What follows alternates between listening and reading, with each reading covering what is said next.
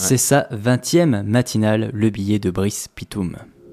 Je mets les pieds où je veux, Little John. Et c'est souvent dans la gueule.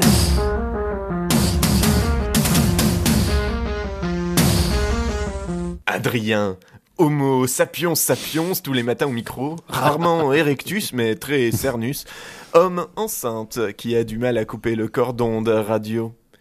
Christophe, feu fœtus festif filant de fils en fête et, finalement fièvre fistule du fan.0 FM. Auditeur, progéniture et pauvre géniteur au passé, au présent ou au futur, mon cœur. Il y a 40 ans, le 17 janvier 1975 pour être précis, l'interruption volontaire de grossesse, que l'on connaît plus sous le nom d'IVG ou avortement, devenait un droit légal. On aurait pu croire que c'était le début de la fin des emmerdes, hein, mais c'eût été trop beau. à toi aussi, il te semble pourtant loin le temps des Angels Makers, les faiseuses d'anges in English. Je traduis pour ceux qui, comme Adrien, se sont toujours sentis des velléités de pucelle orléanaise.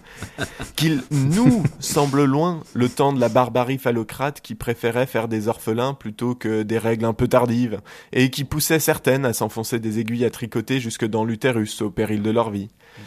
Pourtant, pourtant, rien n'est acquis. En France, bien que la loi renforce régulièrement ce droit, et ce malgré les attaques incessantes d'opposants et opposantes qui voudraient qu'on ait de l'empathie pour un amas de cellules sans conscience ni histoire, juste gonflé de projections fantasmatiques et boursouflé de nos propres désirs, note à bene, ça marche aussi avec le dernier connard que t'as matché sur Tinder. Les réductions budgétaires ferment progressivement les hôpitaux dont certains habilités à pratiquer l'IVG, rendant l'accès à ce droit fondamental toujours un peu plus compliqué. En Espagne, alors que l'on croyait la question réglée depuis les soulèvements de cet été, Rafael Catala, nouveau ministre de la Justice, a confirmé lors d'une interview que le gouvernement avait toujours l'intention de modifier les lois sur l'avortement lors d'un futur projet législatif. Entre autres choses, il faudra que les filles de moins de 18 ans aient le consentement écrit de leurs parents pour pouvoir avorter. En voilà une idée brillante, n'est-il pas? Papa? Oui, c'est pour te dire en fait, avec Roré, on a baisé comme des corénos sur le, capot de ta cite Ibiza l'autre soir. Ah oui, du coup, dimanche matin, tu peux me déposer pour me faire avorter plutôt qu'aller à la messe? De quoi nous faire une belle génération de filles mères dignes d'une heure pas de Calais. Ça va être super sympa. Pire encore, en Alabama, il est désormais possible à un fœtus d'être défendu devant le tribunal par un avocat commis d'office afin de remettre aux mains de la justice son avortement. Alors ça risque de poser quelques problèmes hein, quand on connaît les lenteurs du système judiciaire, puisqu'en cas de victoire de la mère qui souhaitait avorter, il faudra se débarrasser d'un chiard de deux ans et des brouettes.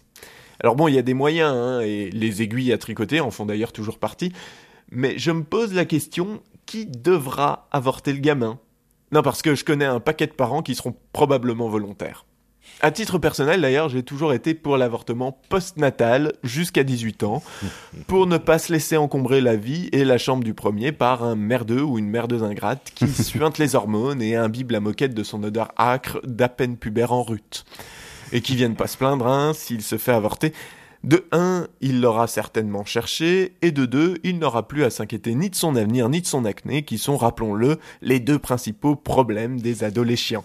Alors on m'a fait remarquer, très justement d'ailleurs, que certains connards et certaines connasses ne se révélaient à eux-mêmes et aux autres qu'à l'âge adulte atteint. Du coup, en complément de l'avortement postnatal, je suggère l'adoption de l'euthanasie préventive hein, dès 19 ans, ce qui nous permettrait de nous prémunir contre le vieillissement de la population et surtout, surtout la prolifération des vieux cons.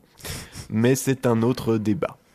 Alors bon, ça ternit quelque peu ce discours d'anniversaire, hein, je m'en rends bien compte, mais au moins, en soufflant les bougies, je sais qu'elle veut faire. Et je souhaite en mon fort intérieur qu'encore, quelque part, Simone veille.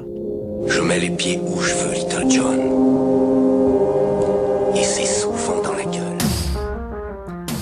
Frappeur comme l'esprit.